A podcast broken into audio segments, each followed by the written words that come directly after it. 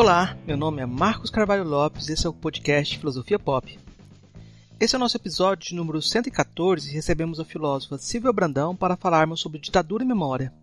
Antes da pauta principal, com a Silvia Brandão, temos um trecho do livro Retrato Calado, de Luiz Roberto Salinas Forte, das páginas 39 e 42 da edição de 2012, interpretado pela atriz Maria Elisa. Filosofia Pop é um podcast que aborda a filosofia como parte da cultura. Podcast Filosofia Pop está presente em outros canais da internet. Você pode encontrar os episódios, mais textos e informações no site filosofiapop.com.br. Temos também um canal no YouTube, perfil no Twitter e página no Facebook. No Instagram, nosso perfil é podcast Filosofia Pop, tudo junto. Você também pode mandar um e-mail para a gente no contato arroba filosofiapop.com.br. Continuamos com nossa campanha de financiamento coletivo no Catarse. A ideia é arcar com os custos de edição e hospedagem. Conseguindo um valor maior, podemos melhorar equipamentos e promover a transcrição de episódios. Para isso, assine o Catarse do Filosofia Pop em catarse.me barra filosofia pop. A contribuição mínima que pedimos é de R$ reais mensais.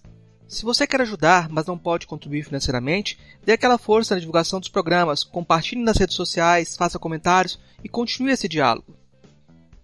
Vamos então para a nossa conversa sobre ditadura e memória com Silvia Brandão. O contato mais próximo com a bestialidade nesta primeira detenção deu-se mais ou menos dois dias depois da chegada. Eram aproximadamente dez horas da manhã. O motorista do Lamarca não se encontrava na cela. Dali a pouco, carregado pelos tiras, gemendo, era devolvido para o nosso convívio todo estrupiado. Pulsos e tornozelos azulados, arroxeados, hematomas generalizados. Mais calmo, contou depois a sessão porque acabara de passar. Mais tarde, apareceram alguns policiais, ao que parece, de outra equipe. Caminham em direção ao X1. Um deles, paternal, dirige a palavra ao paciente. Como é, meu? O que, que houve? Você ia indo tão bem até ontem. O que, que tá acontecendo? Porra! Esses caras estão querendo me matar. Imagina só, cara, se tivesse caído na mão do esquadrão. Dá graças a Deus de estar aqui. Novo choque pois é a primeira vez que vejo assim tranquilamente admitida a existência do bando, cuja reputação lá fora encontra-se no auge, mas cuja atuação é sistematicamente desmentida pelas autoridades. É claro que não se podia levar a sério nem dar crédito algum aos desmentidos oficiais, também de praxe, quanto à existência de presos políticos e tortura nas prisões. Mas uma coisa é saber especulativamente de tudo isso. Outra é tomar contato de maneira assim tão estúpida e cabal, tão nítida e imediata com a duplicidade oficial, com a cândida hipocrisia do poder, e ver de repente exemplificada de maneira tão sugestiva a página famosa de O Príncipe. É até com certo pejo que me lembro da ingenuidade de então e da reação que me passou pelo espírito. Uai, pensei idiotamente. Mas o esquadrão não está reservado aos marginais? Não demoraria para que as sutilezas baseadas nestas vagas categorias da ideologia jurídica sofressem um definitivo abalo por parte da realidade da repressão que acabaria, na sua voracidade, por misturar os gêneros, por enfiar em um mesmo saco os desviantes de todos os calibres, os transviados de todos os tipos, pondo no encalço dos políticos aqueles mesmos que haviam se adestrado e especializado na fabricação dos pobres presuntos perfurados. O sinal de partida, aliás, fora dado já no final do ano passado, com o assassinato de Marighella. Corinthians e Santos. Lembra? Dez marginais por cada policial morto. Era a palavra de ordem do esquadrão, comandado em São Paulo por Sérgio Fleury, e que se organizara desde 1968, depois do assassinato de um investigador de polícia pelo marginal Saponga. Paralelamente à eliminação das vítimas, a quadrilha desenvolvia, desde então, verdadeira campanha publicitária através de misteriosos telefonemas anônimos à imprensa, que se encarregaria em poucos meses de celebrizar a denominação Esquadrão da Morte. Depois de cada execução, a que não faltava um requinte de crueldade, os telefonemas. Alguém já se esqueceu de tudo isso? Não teria havido, a partir de determinado momento, a esquadronização geral, uma institucionalização nacional daqueles métodos que apenas começavam a ser utilizados, agora também, para os que ousavam a erguer-se contra o regime? Ouvir a célebre denominação pronunciada ali, naquelas circunstâncias, além do choque inicial, produzia subitamente a iluminação e a eliminação das fronteiras, punha a todos nós debaixo da jurisdição potencial dos caça-bandidos. A luta política se radicalizara. Era natural que o poder lançasse mão de todos os recursos disponíveis. A guerra à subversão, além de continuação da política por outros meios, teria que ser também a continuação, pelos mesmos e tradicionais meios, da repressão clássica a todas as formas de dissidência. Os quadros estritos da política tinham sido incorporados à resistência armada. E, entre a contestação propriamente política e a rebelião individual primitiva, haveria a partir de então intercâmbio, enriquecimento e mimesis contínua. Não deveríamos também fazer datar destes anos a ruptura com os padrões políticos vigentes, a passagem para um novo estágio, o abandono daqueles tempos idílicos em que a violência do poder convivera com a bucólica paz das ideologias dominantes? Há algo que se rompe, pois não é impunemente que se passa pela experiência da prisão, assim como não se passa impune pela experiência de prender e torturar. Contaminação recíproca, perda de inocência de um e outro lado e profunda crise ideológica de ambos os lados, cujas repercussões até hoje persistem. É óbvio que um abismo separa o sistema repressivo posto em ação a partir de 68 e, por exemplo, aquele que vigorou no auge do stalinismo na União Soviética. Certo, Muitos dos métodos de tortura foram idênticos e lá como cá, o desempenho do poder de polícia parece fornecer demonstração eloquente de como são universais e invariáveis as estruturas do imaginário repressivo.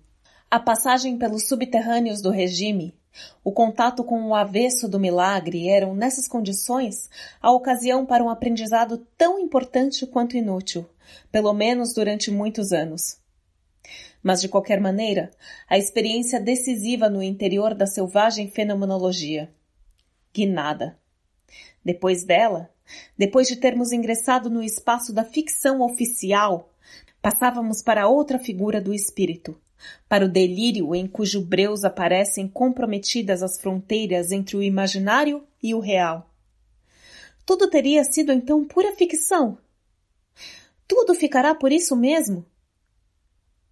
A dor, que continua doendo até hoje e que vai acabar por me matar se irrealiza, transmuda-se em simples ocorrência equívoca, suscetível a uma infinidade de interpretações, de versões das mais arbitrárias. Embora a dor que vai me matar continue doendo, bem presente no meu corpo, ferida aberta, latejando na memória. Daí, a necessidade do registro rigoroso da experiência, da sua descrição, da constituição do material fenomenológico, da sua transcrição literária. Contra a ficção do gênio maligno oficial se opõe um minucioso relato histórico, e é da boa mira neste alvo que depende o rigor do discurso.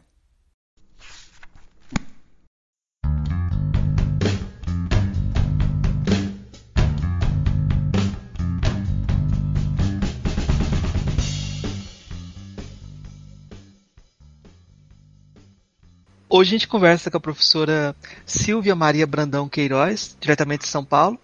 A professora Silvia é graduada e licenciada em História pela Pontífica Universidade Católica de São Paulo, mestre e doutora em Filosofia pela Universidade Federal de São Paulo, Unifesp.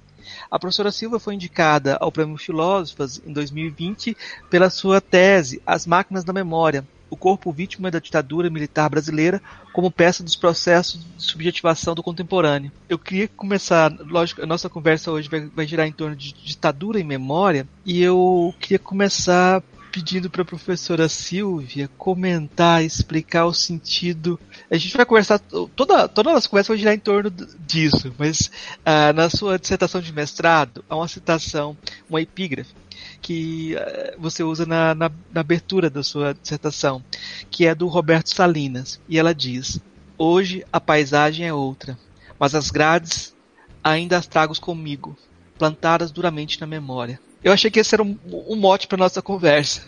E eu queria lhe perguntar: que livro que é esse? Qual o significado dessa descrição? Bom, primeiro eu quero agradecer pelo convite, uma oportunidade de estar discutindo com o público do Filosofia Pop, né, sobre a minha pesquisa. Então eu agradeço bastante. Agora, sobre essa citação sobre o Roberto Salinas, né, ele era professor de filosofia da USP e ele foi preso né, durante a ditadura militar. Ele chegou a ser preso três vezes e passou por processos de tortura. E esse, essa obra, né, eu retirei da obra Retrato Calado, que ele escreveu como um testemunho. Sim, ele não conseguiu verbalizar isso, mas ele deixou um testemunho através da escrita, através desse livro. Então, essa frase que eu retirei e coloquei assim no meu mestrado se refere a, o quanto essas memórias, dito por Salinas, mas também é, os estudiosos do tema, né, a questão do trauma, aquilo que, uma memória que ela não, ela está sempre nas pessoas que passam por uma experiência traumática, essa memória fica e fica no corpo dela. É uma memória corporal e é também uma memória subjetiva. E uma memória muito dura, né? Porque é uma memória imposta como uma violência de Estado, né? No caso de Salinas. É, eu tenho uma curiosidade, eu acho que, que seria interessante também é, perguntar um pouco sobre sua trajetória, porque você tem a formação em História e você vai para Filosofia e você já de cara desenvolve uma tese, que, uma dissertação que é original também, sobre um tema é, original. Como que foi essa paisagem? Como que esse tema chegou até você? O meu percurso desde a graduação né, em História, eu já tinha interesse por esse tema, porque de, de certa forma já, como que eu vou falar? Eu não sou tão jovem, né? Assim, eu fui fazer o doutorado no momento entre a graduação e o doutorado tem um intervalo de vida que eu me afastei da academia, mas na graduação, aquilo que já me motivou a fazer a história era o interesse de conhecer melhor como que se tinha se dado, que história era essa da ditadura do país, da ditadura militar. Porque embora eu tenha crescido durante a ditadura militar, eu pouco conhecia dessa história. Isso me motivou a fazer a graduação. Já na graduação, meu trabalho de conclusão de curso, eu trabalhei com o tema, né, de uma forma mais embrionária, é claro, mas lá eu já estava eu trabalhei a contracultura e resistência, né, já entrando um pouco na filosofia, porque eu utilizei Foucault, né, mas era uma coisa mais restrita. Posteriormente, eu voltei ao tema quando fui fazer o curso de especialização em direitos humanos e trabalhei o, com, com a justiça de transição, o conceito de justiça de transição. E foi nesse período também que eu vim a conhecer o livro Que Resta da Ditadura, do Edson Telles, que foi organizado pelo Edson Telles e pelo Vladimir Safatli, e que me marcou bastante. E através deste livro eu acabei entrando em contato com o Edson, que se tornou meu orientador no mestrado e no doutorado, né? Enfim, eu sempre tive uma ligação com o tema, uma, uma ligação, uma vontade, um desejo, uma necessidade até de compreender melhor. Só que essa passagem da história para a filosofia uh, dá uma atualizada no sentido de que quando eu fiz a graduação, ainda que eu tivesse preocupada com, com o contemporâneo, eu ainda estava naquele formato mais tradicional do historiador que vê o passado como um passado que passou, vamos dizer, lá atrás. Né? Ainda que a história já tenha que os historiadores talvez não vejam, não vejam mais dessa forma, na época que eu fiz a graduação, enquanto graduanda, né, eu via muito desta forma. E depois eu fui percebendo que de fato, né, não existem esses cortes, né? Então, a ditadura é uma coisa bastante presente, ainda que atualizada, muito do que a gente vive, da maneira como a gente comporta, se comporta e age, tem muito a ver com a ditadura. Não só a, no, nós, enquanto cidadãos, mas o, o próprio aparelho de Estado e a maneira como ele age em determinadas situações. Então, há uma conexão direta entre ditadura e democracia. É, sim, eu, eu ia perguntar agora sobre a noção de trauma, porque talvez essa ideia de trauma seja chave para a gente poder entender como esse impensado continua sendo a base de diversas atuações e da própria institucionalização de certos procedimentos, né? como que você abordou a noção de trauma? Parece, é, pelo que eu vi, você abordou ela através do Paul Riquet, é isso? Isso. E a partir do Ricoeur, né, isso no mestrado, eu, eu, eu, transportei, vamos dizer, junto com ele, né, o trauma não como uma coisa que tivesse na subjetividade, na interioridade do indivíduo, mas o trauma como um, uma questão política, um trauma social. E que, portanto, assim, obviamente ele vai afetar as pessoas de diferentes formas, né? Uma pessoa que passou pela tortura na ditadura, ela, ela tem um tipo de trauma né? Ela traz porque ela vivenciou isso. Mas as pessoas, a sociedade, de uma maneira geral, também foi formada, né, assim, muito por essa, por esse trauma, que aí se, é o trauma ao mesmo tempo individual e coletivo. Portanto, assim, as pessoas às vezes eu acho que elas têm uma certa dificuldade de, de lidar com essa questão de com, isso eu percebi durante o meu trajeto mesmo as pessoas uma certa dificuldade de ouvir sobre a tortura, de pessoas que não foram torturadas, né? De ouvir sobre a tortura. Ao mesmo tempo, tem pessoas que passaram por essa experiência e têm dificuldade de relatar, enquanto outras não conseguem deixar de falar nisso, né? Então é uma questão muito complexa, mas que eu acho que atravessa assim a sociedade brasileira eh, em divergentes gerações, né? Talvez as, as gerações dos dias de hoje consigam lidar com isso de uma forma mais, não digo tranquila, mas mais fácil, porque elas não são da geração da ditadura, né? Então elas conseguem ter um maior distanciamento. Não sei, eu acho que tem uma pergunta que eu vou ter que te fazer, mas é uma pergunta que é estranha, que é perguntar o que foi a ditadura brasileira, porque a gente está falando para vários públicos aqui hoje, tá. e eu acho que era bom a gente ter uma descrição disso a ditadura brasileira ela está dentro de um contexto maior né, eh, da Guerra Fria e de uma série de ditaduras militares que foram que a partir da Guerra Fria foram implantadas no Cone Sul, né, como na Argentina, como no Uruguai, enfim, vários países no Chile, vários países passaram por esse processo de ditaduras militares. No caso brasileiro mais específico, a ditadura militar ela começa em 1964 e assim os historiadores costumam falar alguns que vai até 1985, outros colocam 1988 porque foi o ano da Constituinte, né? Mas de qualquer forma ela o marco cronológico é 1964.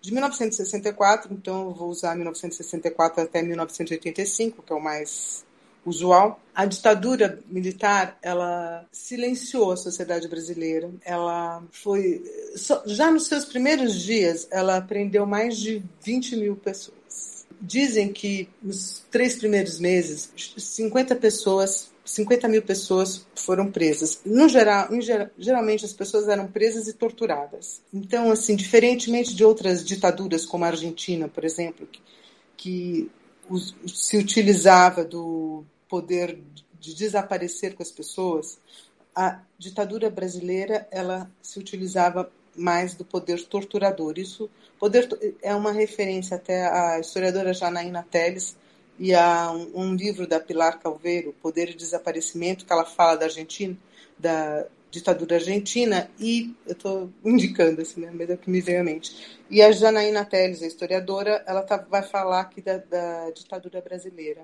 e é ela que utiliza esse, esse termo poder torturador. Ditadura brasileira, ela não atingiu apenas, ela atingiu múltiplas camadas da sociedade brasileira. Então, ela torturou e desapareceu com opositores políticos. Ela sequestrou crianças, torturou bebês, ela exterminou indígenas. Eh, durante a ditadura, eh, ela exterminou populações periféricas. O Esquadrão da Morte agia nas periferias, portanto, atingiu grande parte da população das periferias, são negros.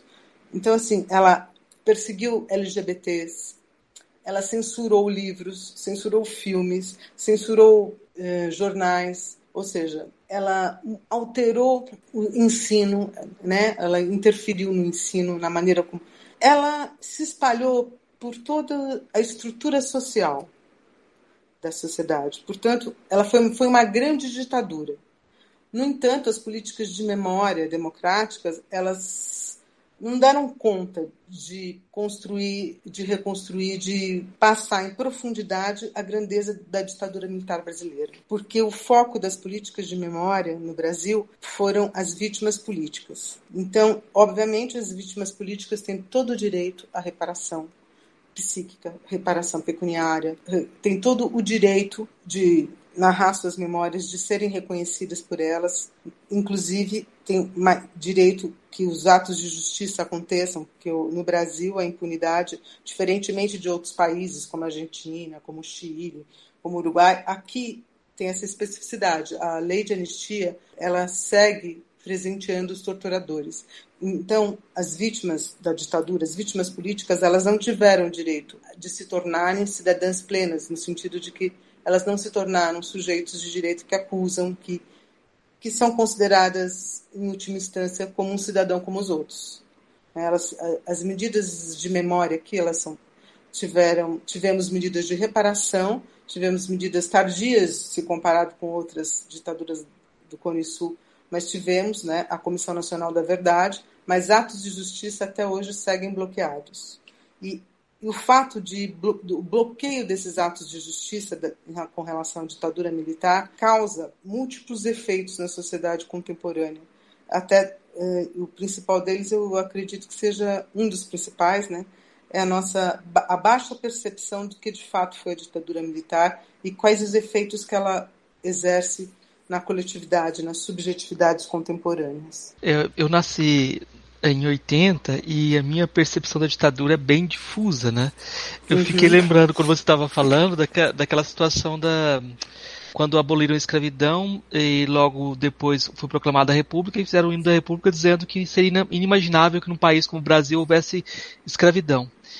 E a impressão que eu tenho é que a própria ideia de ditadura, a transição para a democracia foi como se fosse um passe de mágica. De repente não vamos falar mais disso está superado a anistia. Nesse sentido, a, o próprio ato do Herbert Daniel, que não aceitou ser anistiado, que fez uma carta contra a ideia de anistia, talvez seja um ato bem visionário sobre esse esquecimento, né, sobre esse apagamento da própria memória do que aconteceu. Mas o pior de tudo talvez não seja esse, esse apagamento da memória, mas a criação de uma falsa memória também, né? Isso porque existe um, eh, de fato, teve um pacto do silêncio uh, que a gente pode, teve um pacto da transição, é um pacto acordado, né, que silencia a voz das vítimas, porque as vítimas elas não são apenas vítimas, né? Elas trazem a singularidade, a voz delas nos revelam que foi a ditadura, né? Assim como diria que nos revelam como é que funcionam os mecanismos do Estado contemporâneo, porque a anistia é de 1979, né? Mas uh, em 2010 o Supremo Tribunal Federal revalidou a interpretação da lei de anistia que impede o julgamento dos algozes. Então, assim, já não é assim um resto da ditadura, né? Mas é uma decisão democrática de se manter esse silenciamento, esse pacto do silêncio que eu acho que dá para a gente pensar nele como a partir da teoria dos dois demônios, né? A teoria dos dois demônios, eu não sei, acho que é melhor explicar, né? Assim, ela foi utilizada em outros países da América Latina também. Só que esses países revogaram a, lei, né, a impunidade, o Brasil mantém. Né? Então, a teoria dos dois demônios, né, ela equipara as ações dos militantes tá, com as ações do aparelho de Estado. Então, é como se fosse uma guerra entre dois lados e uma guerra entre dois lados radicalizados. Como se as ações de, do aparelho de Estado, né, as ações de tortura, assassinato, desaparecimento de corpos, mutilações, violências sexuais pudessem ser equiparadas aos militantes que lutaram contra a ditadura e alguns através da luta armada, outros eh, foram nem, nem eram adeptos da luta armada, mas foram igualmente perseguidos. Então, essa teoria ela equipara o, o não equiparável. Como argumento para a dupla anistia, ela usa o argumento da reconciliação nacional. Então, para você, a gente teria que aceitar a impunidade, porque a gente estaria aceitando a impunidade dos dois lados radicais, né? em nome de uma reconciliação e de uma pacificação nacional. Na verdade, ela oculta os crimes de Estado. E é bom a gente lembrar que os, nem todos os militantes foram anistiados, né? Assim, com aqueles que tinham cometido crimes de sangue, né? Os que tinham participado da luta armada, eles não foram anistiados em 1979 pela lei de anistia. Eles foram anistiados por uma reforma que teve na lei de segurança nacional. Ficaram ainda com dívidas com a justiça. Agora, os militares, a gente não, não ficou sabendo nem os nomes. Quem eram eles? Ninguém sabia. O, a Comissão Nacional da Verdade, ela divulgou o nome de 370 agentes de Estado né, que participaram desse processo de extermínio. Mas é bom, dentre esses 377 estão chefes, né, são, estão, aparecem generais, aparecem uh, chefes, vamos dizer assim, dos doicodes, por exemplo, e aqueles que, mas que não necessariamente estariam participando da tortura, mas que tinham autoridade para mandar executá-los, executar não, executar os assassinatos, né? E aqueles que de fato executavam. Mas não aparecem os nomes das pessoas que apenas participaram das torturas. Os algozes que participaram apenas das, torturas, que voltando a Janaína Teles, que eu falei, como eu citando Janaína Teles, eu falei que o, a ditadura brasileira teve por principal característica o poder torturador se a gente pensar que aqui uma das características principais foi o poder torturador e que os torturadores e aqueles que agiram apenas na, na tortura não aparecem no relatório final da Comissão Nacional da Verdade, aí a gente já vê que tem, né, quanta coisa a gente ainda tem que revelar, quantos nomes. É, você escreveu artigos que mostram até essa, esse momento da continuidade, quando você falou de 2010, dessa garantia da impunidade, mas também a deliberação em 2018 do Tribunal de Justiça de São Paulo, que anulou as sentenças que condenavam Uh, militares, agentes do Estado, no massacre do Carandiru. Ou mesmo essa lei, que é a tentativa de implementar uma lei de excludente de licitude. Né? Parece que há uma continuidade e uma formação, uma naturalização da violência perpetrada pelo Estado e a formação dessa, você fala de subjetividades policialescas. Queria que você comentasse um pouco sobre isso. Existe essa continuidade mesmo. Eu trabalho com a ideia de atualização, né, em alguns momentos, porque não é exatamente, não é uma cópia, uma repetição, mas há uma atualização. Então, os algozes da ditadura, eles não foram punidos, não foram julgados. O massacre do Carandiru demora, se demorou anos, né? E quando finalmente temos a condenação, essa condenação ela é cancelada, ou seja, a impunidade permanece. E o excludente de licitude, licitude nada mais é do que a garantia né, dessa perpetuação da impunidade, mas é uma garantia que ela vem até antes do ato. Né? Ela antecipa, porque em, caso de né, é, você o policial, as forças de segurança, né, cometeram um ato, mataram uma pessoa, mas elas estavam extremamente abaladas, então tá tudo bem, é permitido, né? O que por si só já é um absurdo, mas enfim, é uma reinteração, é, é, a impunidade e a violência, a legitimação da violência de Estado com roupagens atualizadas. E parece até ser uma legitimação que cobre o passado. Se você olha para o passado a partir dessa discussão, é, fica parecendo que o Estado não mudou nada e o jogo é o mesmo. Né? Mudaram os alvos. Você fala também da criação de corpos torturáveis. Né? Quando a gente liga isso com a questão racial no Brasil, hoje, ontem, sempre, parece ser uma criação contínua, né? É difícil separar o Estado que a ditadura criou e o Estado que a gente vive hoje, né? É, eu acho que é, eles têm uma conexão direta. Sim, porque os corpos torturáveis eles estão aí e a população negra e não e autoriza não apenas a violência de Estado, né?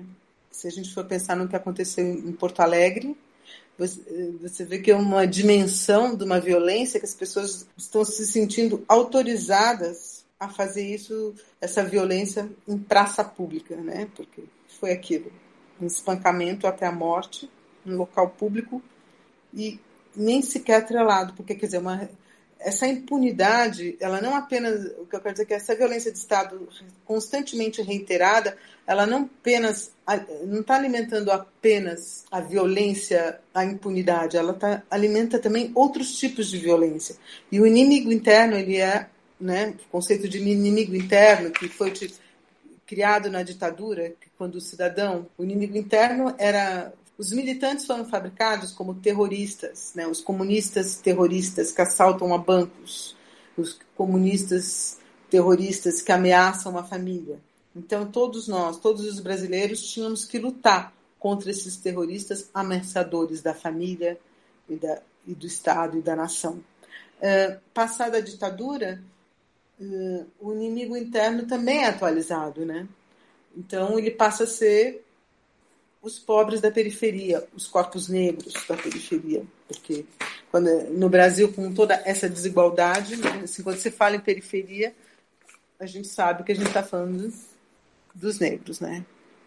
Dos afrodescendentes, porque existe historicamente, né? Assim, a questão da abolição também é uma outra questão não, não resolvida, mas a gente pode só lembrando que quando ocorre a abolição, quando o Brasil abole a escravidão, ele joga os negros nas ruas, né, sem nenhum projeto de inclusão, e enfim, aí, aí esses negros vão acabar nas periferias dos de hoje. Né? E aí a polícia que matava na ditadura mata hoje esses negros que estão nas periferias. Eu trabalho na, na Unilab, que é uma universidade que recebe estudantes dos PALOP, né? É, Guiné-Bissau, Moçambique, tá. Angola, São Tomé, é, Cabo Verde.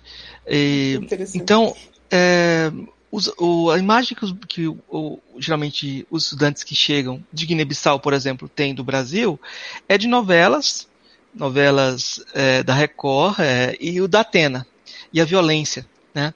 A violência que passa como o cotidiano do Brasil como um lugar que é realmente muito violento mas o que parece é que a transmissão contínua de imagens de violência acaba naturalizando e tendo um, um efeito problemático. Uh, eu entrevistei um pesquisador, Allan Kardec, que falava sobre o afropessimismo. E os afropessimistas, eles reclamam da ideia da, da, da, naturalização da imagem, do uso da imagem, da tortura e da violência contra negros, uh, o efeito que ela tem, um efeito de naturalizar, ao invés de das pessoas se identificarem. Eu penso no caso do George Floyd, e agora esse caso no Carrefour, parece que é uma repetição como farsa, né? Diante dessas situações reiteradas, dessa naturalização da violência, como garantir, um, garantir o espaço do testemunho e da experiência do testemunho? É, eu acho que uma das formas seria pela, pela, pela, pelo, por atos de justiça, né? Por uma das formas. Porque a gente não tem nada melhor ainda que a justiça punitiva para algumas situações, né? É que no Brasil essa justiça punitiva, ela, ela também uh, tem a característica do racismo, né? Então ela vai punir quem rouba um shampoo. Uma negra que rouba um shampoo tem um, pode parar na prisão. Ela para na prisão por uma margarina, uma bolacha. Agora, pessoa, policiais que matam negros não vão para a prisão. Né? É, não só né? Então, eu acho que isso que você falou da cena da naturalização das cenas de violência, eu acho que é mesmo é uma questão para se pensar por um lado, mas assim, por, é porque como se mostra a cena, né? E, e como, como aquilo, de alguma maneira, essa cena ela se, ela se desvincula do social, do comum. Por exemplo, nesse caso do Carrefour, ao mesmo tempo que mostram a cena, eles já começam a produzir o João Alberto como se ele fosse, na verdade, um suspeito porque ele tem uma ficha corrida, porque né, ele é muito encrenqueiro, é quase como justificando, ah tá, foi um excesso, né, mas veja bem, a pessoa também não era dotado de uma humanidade, de uma racionalidade do cidadão de bem. Eu acho que atos no Brasil atos de justiça seriam importantes, né? atos de abertura de arquivos, discussões públicas, né? É uma forma, né? Uma das formas de se desconstruir essa farsa, mas é bastante existem muitos mecanismos que, de fechamento disso, né? Porque uh, nesse meu percurso eu, eu, participei, fui em vários eventos e vivi vários testemunhos, né, de vítimas da ditadura, que é o meu objeto de estudo. Mas o alcance é super importante. Elas é graças à, à luta de todos dos familiares, né, dos sobreviventes, dos, enfim, que a gente conhece um pouco dessa história da ditadura. É, é graças a essas narrativas que eles fazem, apesar de ter atos de justiça, né? que a gente consegue saber um pouco. Agora, a espectralização da dor, ela também existe. Então, é um limite assim que eu não saberia te falar exatamente como fazer isso. Tem uma, uma distinção que você trabalha também que é muito importante, que é a ideia de culpa e responsabilidade. Muita gente se prende na indiferença e fala: eu não tenho culpa nenhuma disso. Ou a culpa é de todo mundo. E aí vira uma culpa de ninguém. Como que você diferencia essa ideia de culpa e responsabilidade? E como esses, esses elementos podem ser importantes na, na construção de, um, de uma democracia que pode vir ainda, ela não existe. A gente está tentando uhum. conversar para tentar resgatar, resgatar alguma coisa, né? É, então, é, a gente tem que, é, é, a partir da Hannah Arendt, né, na verdade, eu penso a partir dela nessa questão, assim, que a culpa, não existe algo como culpa, a culpa ela não é coletiva, né? A culpa você pode atribuir ao indivíduo. Então, por exemplo, na relação vítima algoz, né, vamos dizer assim. Então você pode falar, ele tem culpa, ele torturou, ele assassinou ela. A sociedade, ela não, não existe uma culpa coletiva, mas existe uma responsabilidade ela tem uma responsabilidade. Na verdade, o algoz também tem uma responsabilidade, que é a responsabilidade criminal.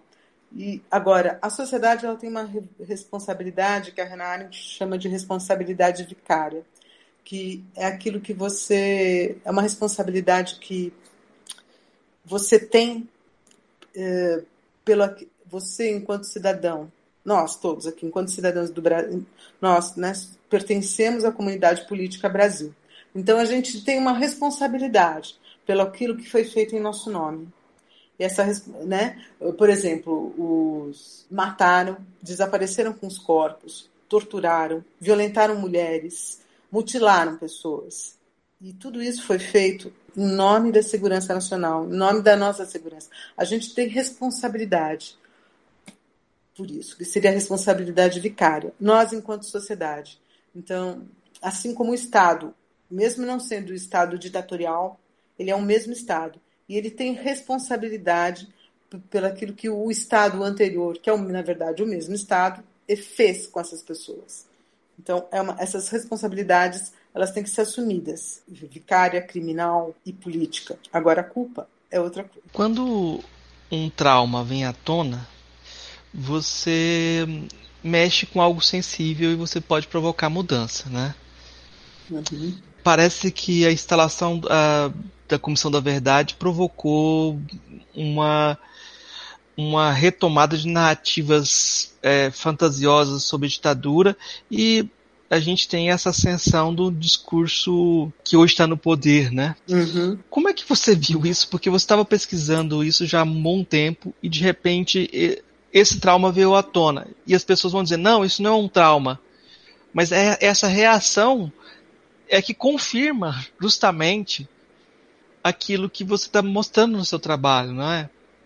É, então, é que a sociedade brasileira, por isso que eu falei assim, a ideia de trauma coletivo, né, que eu trago do mestrado, porque assim, existe um trauma. A sociedade, ela não, acho que eu, eu não percebo a sociedade brasileira percebendo, eh, sentindo isso como se fosse um trauma, né?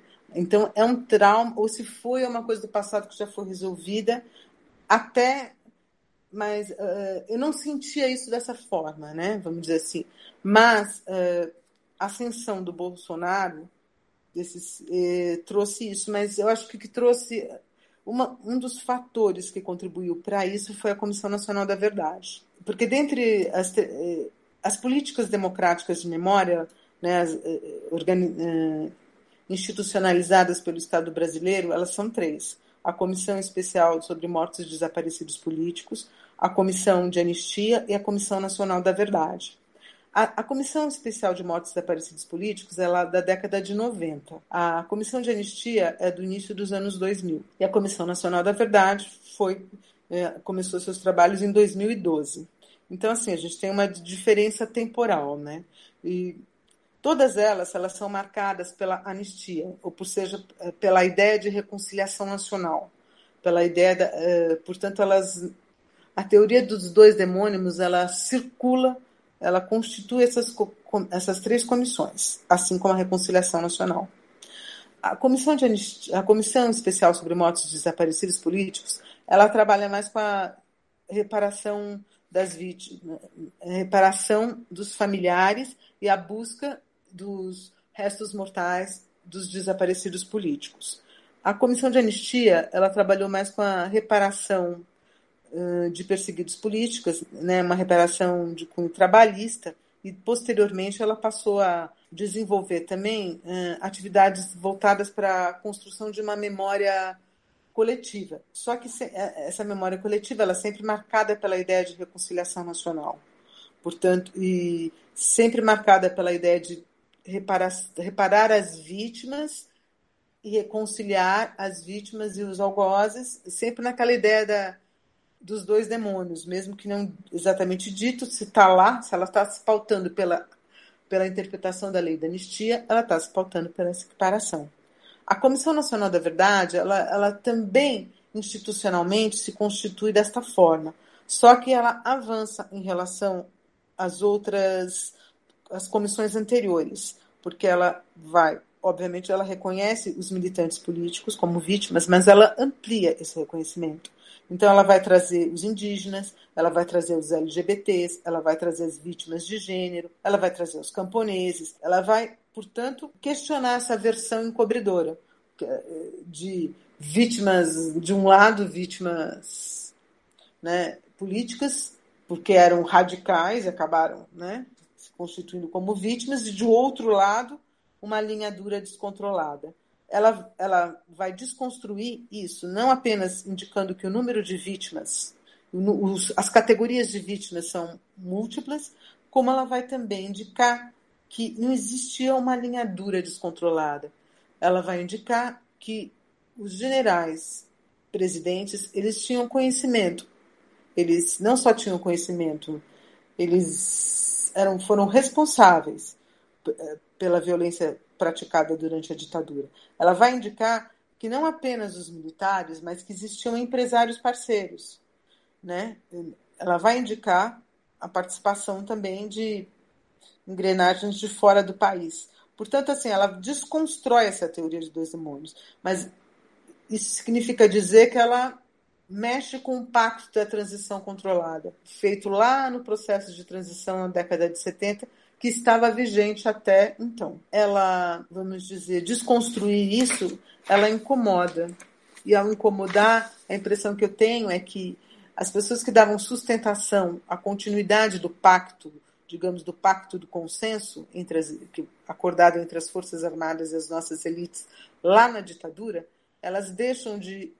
Elas rompem com esse pacto do consenso né? e passam a apoiar uma figura que, eh, que a gente poderia dizer do outro lado. Né? O Bolsonaro, aquele que homenageou o Ustra, que torturava, que torturou muitas pessoas. Né? Assim, quando no impeachment da Dilma Rousseff, que é uma ex-guerrilheira também torturada, ele se torna o presidente. Mas ele não se torna o presidente do nada, né? Ele teve apoios. E esses apoios, eu creio que um dos fatores eh, que levaram essa pessoa à presidência da República foi a Comissão Nacional, os efeitos da Comissão Nacional da Verdade, que mesmo limitada tocou nos pilares dessa desse pacto consensual. Você falou de atos de justiça que podiam ser reparadores, né?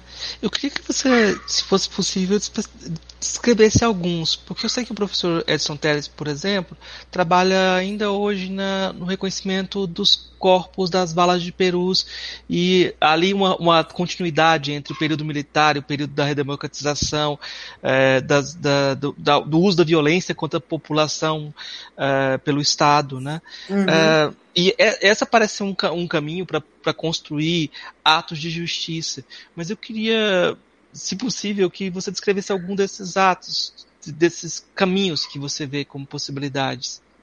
É, você diz assim, eu falo o ato de justiça enquanto significado do que significaria um ato de justiça, é isso? Sim, sim. Tá, então, porque um, uh, um ato de. A, a, justiça. Vou até voltar um pouco no Paul Ricoeur, né? Porque o, a, a, justiça, assim, no conceito, na teoria, ela seria aquela. Ela, um ato de justiça faria uma mediação né, entre o ofensor e o ofendido, dentro de um sistema que é a sociedade. Um ato de.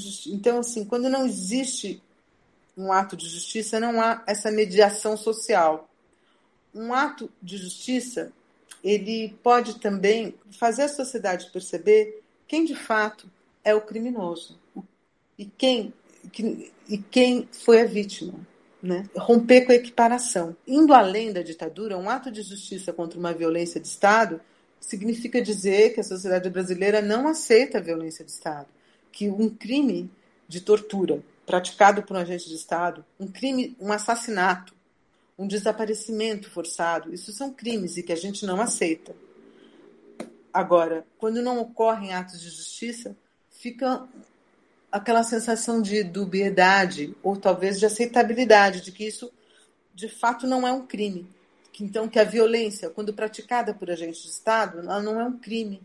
Ele está apenas defendendo a sociedade, porque esse é um discurso, né? Porque na ditadura, nos dias de hoje, se a gente for ver, se forjavam cenas, né, assim, fantasiosas, mentirosas, de que havia uma, uma troca de tiros entre, vamos dizer, alguns militantes, um militante e o Estado. E por, nessa troca de tiros, o militante foi assassinado. Isso é recorrente no estado, na sociedade brasileira do contemporâneo, aparece de outras formas. Né? Por exemplo, como você falou de São Teles, lá no CAF, onde ele coordena, ele é coordenador do CAF, eles trabalham também com a violência de Estado dos crimes de maio de 2006, que ocorreu aqui na cidade de São Paulo, quando o Estado, a polícia militar matou mais de 600 jovens da periferia.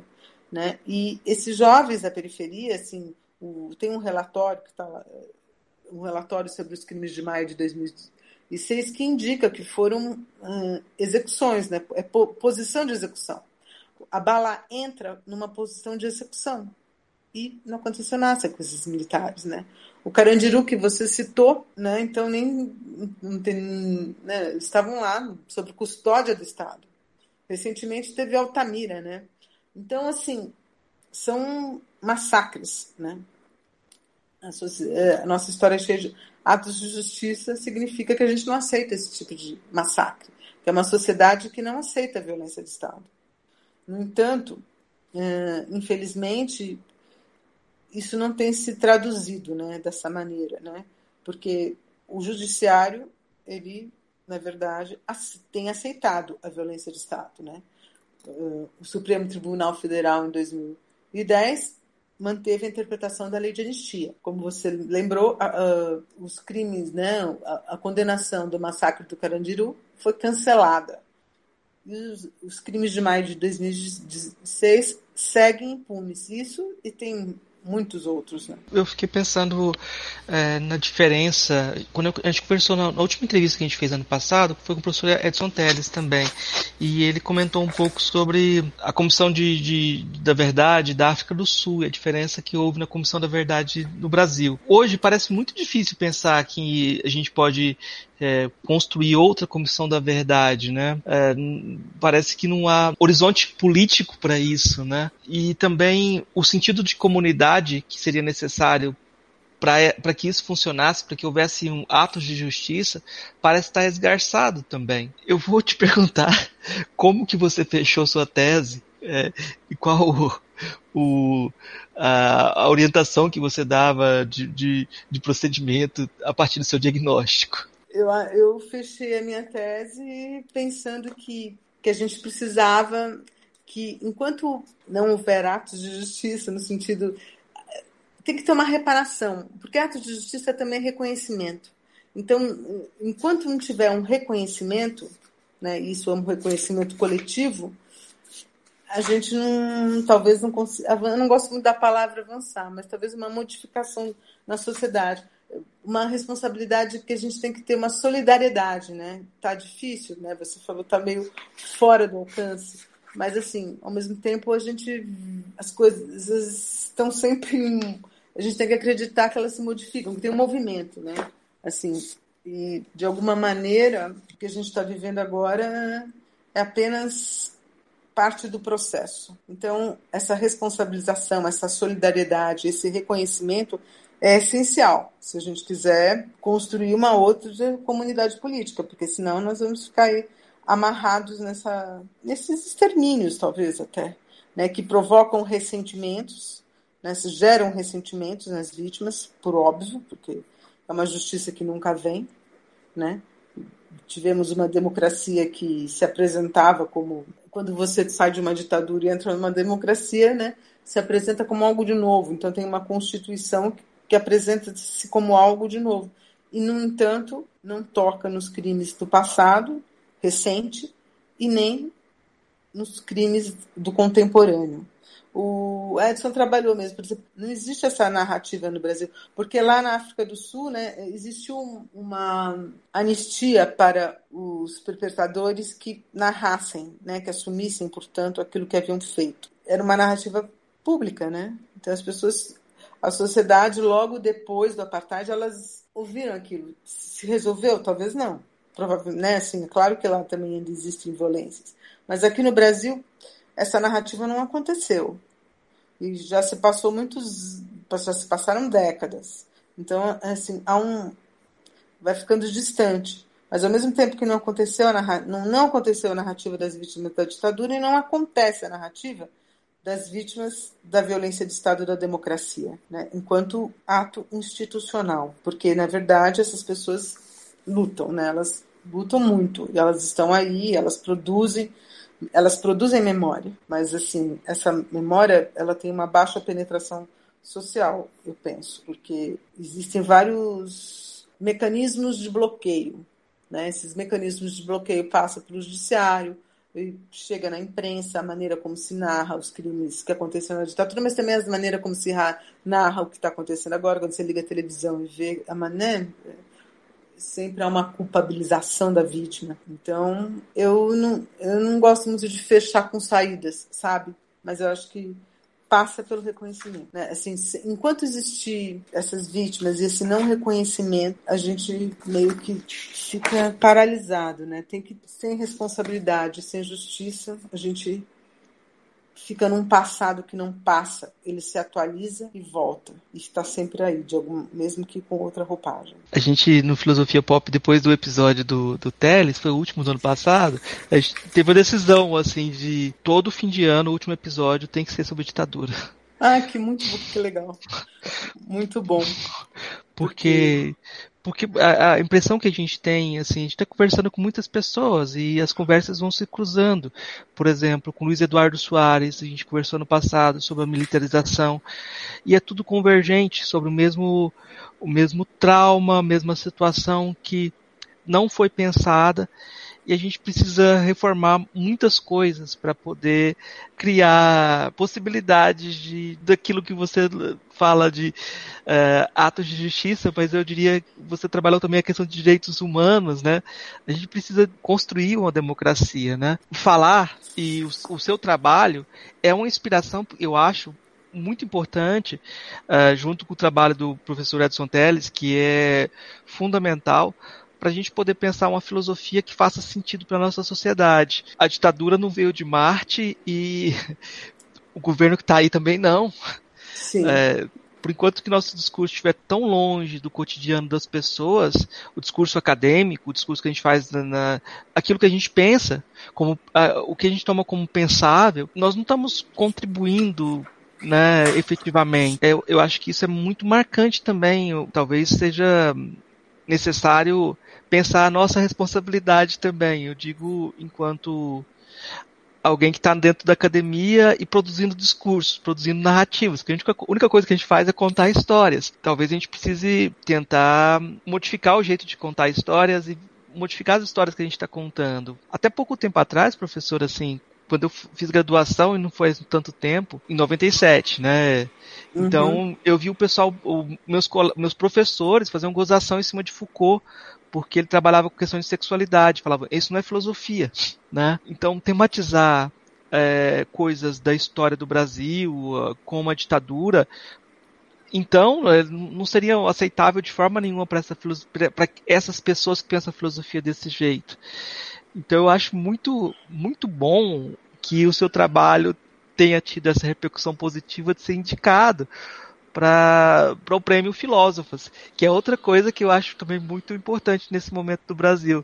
Essa, esse momento em que a, o que há de interessante hoje na filosofia brasileira é isso. São a, as filósofas e eu diria também o, a questão racial sendo tomada também de, de, de, pela filosofia como algo relevante. Eu agradeço você pela possibilidade de diálogo. É, é complicado porque essas coisas sempre embargam a gente, né? eu, Mas, Isso que você falou, acho muito importante mesmo você ter tocado nesse assunto, porque assim, para a filosofia, né, acho que está até se modificando, né? Então, eu fiquei muito feliz com a indicação no meu trabalho, claro, porque era o meu trabalho, mas pela aceitação de se fazer filosofia a partir do nosso lugar de fala, vamos dizer assim, né? a partir do Brasil. Uh, porque isso você você é filósofo também, né?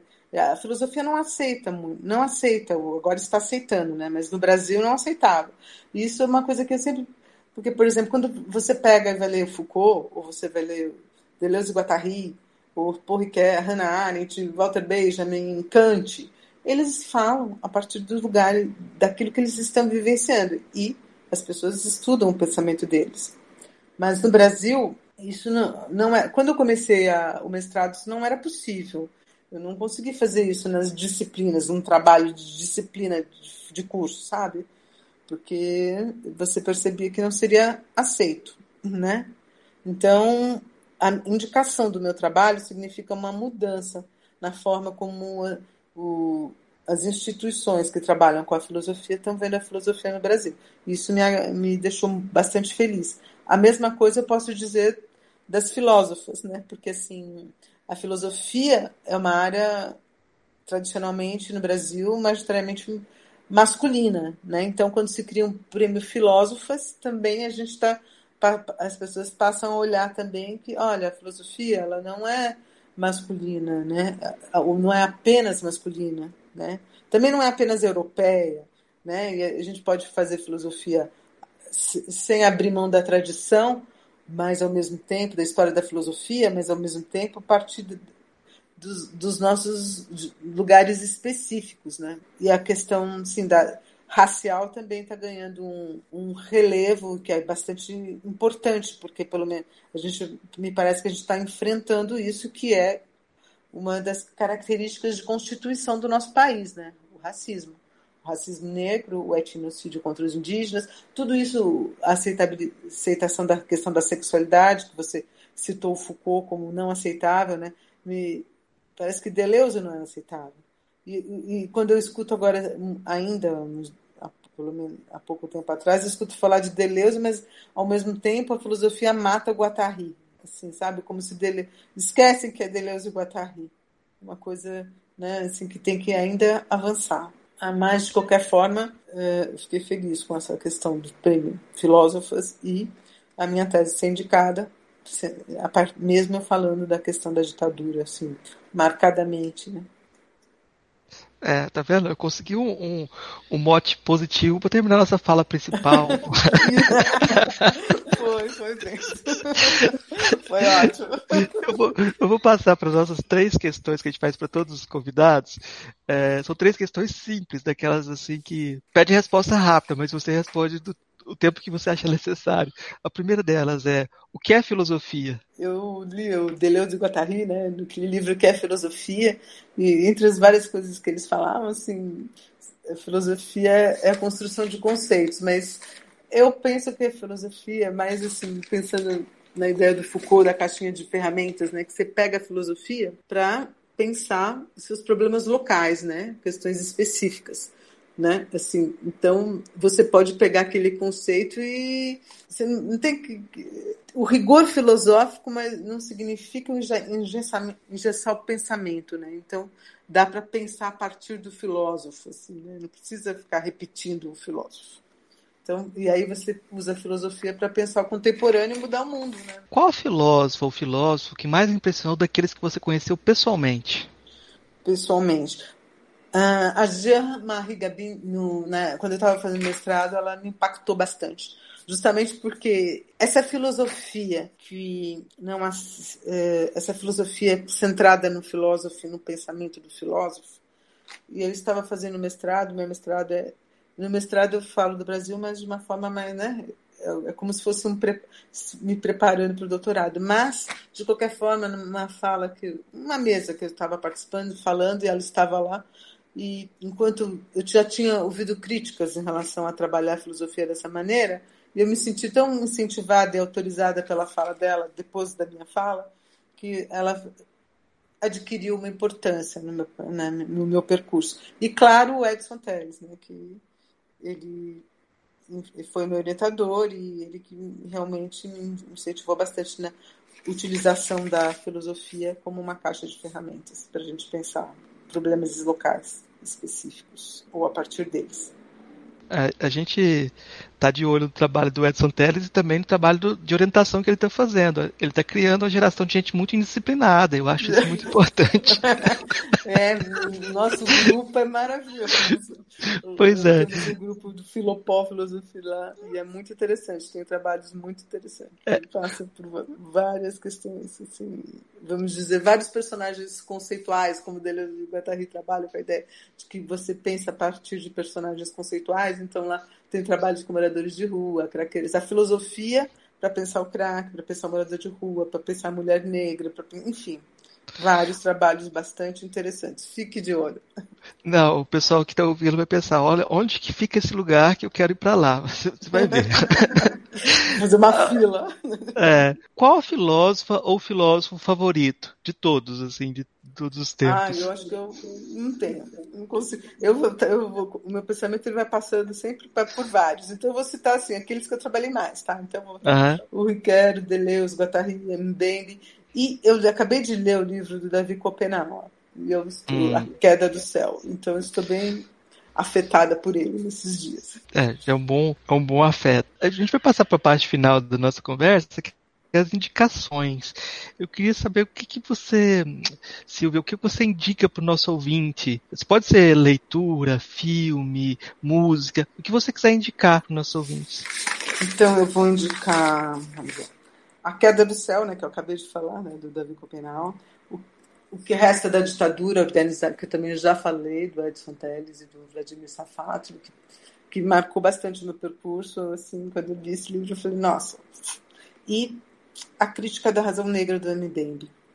Eu indico também um filme que se chama, não sei se vocês já viram, Pacto de Adriana. É um filme chileno que foi feito pela. É sobre uma mulher que participava da DINA, da polícia do Pinochet. E a sobrinha dela é que faz esse filme.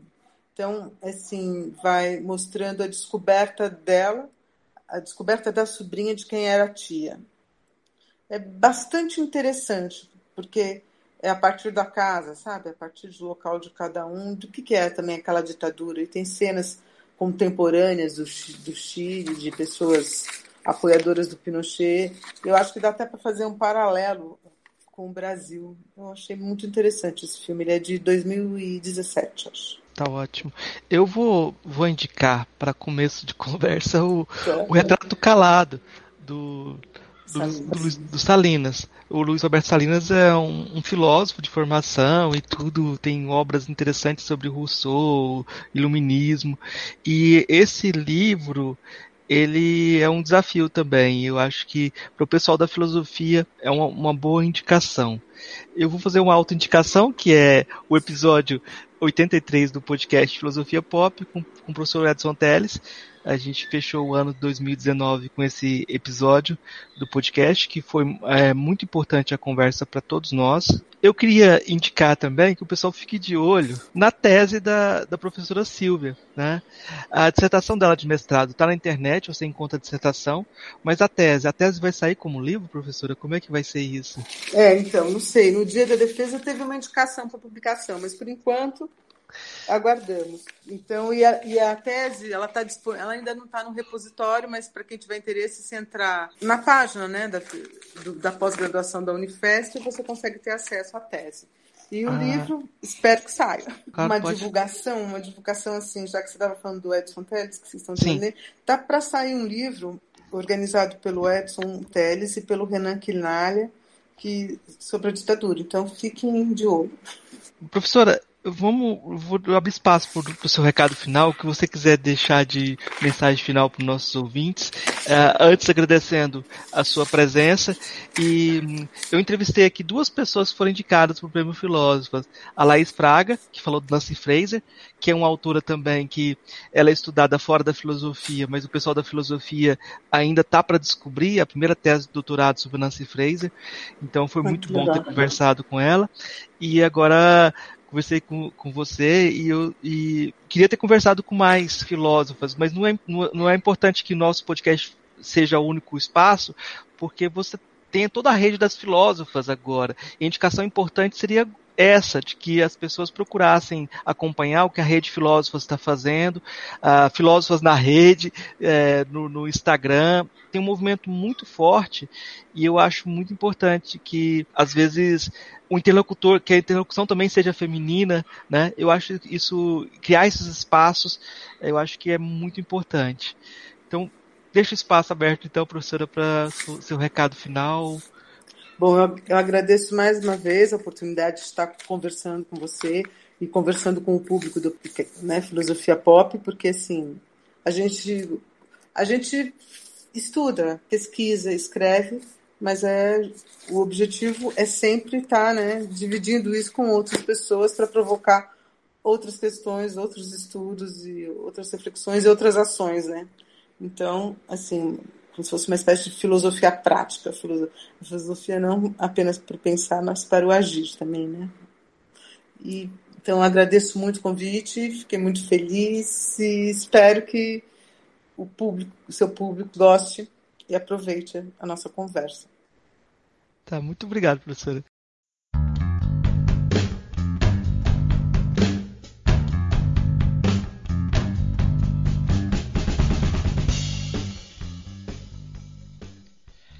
Este é o último episódio de 2020 e queremos, queremos agradecer a todas as pessoas que ouvem esse podcast e que seguem com a gente nessa jornada que já tem mais de 5 anos.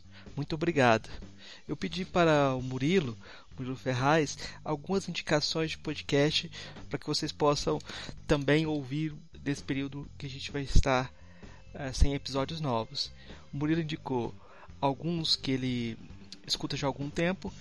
Medo e Delírio em Brasília, Chutando a Escada, Vira Casacas, Entretanto, Petit Jornal, Lado B do Rio, Xadrez Verbal, Introvertendo, Anticast, História FM, Ogro Historiador, Fórum de Teresina, Pop Cult, Melhores do Mundo.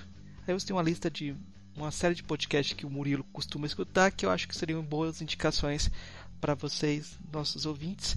E voltamos em fevereiro de 2021. Muito obrigado. Até lá.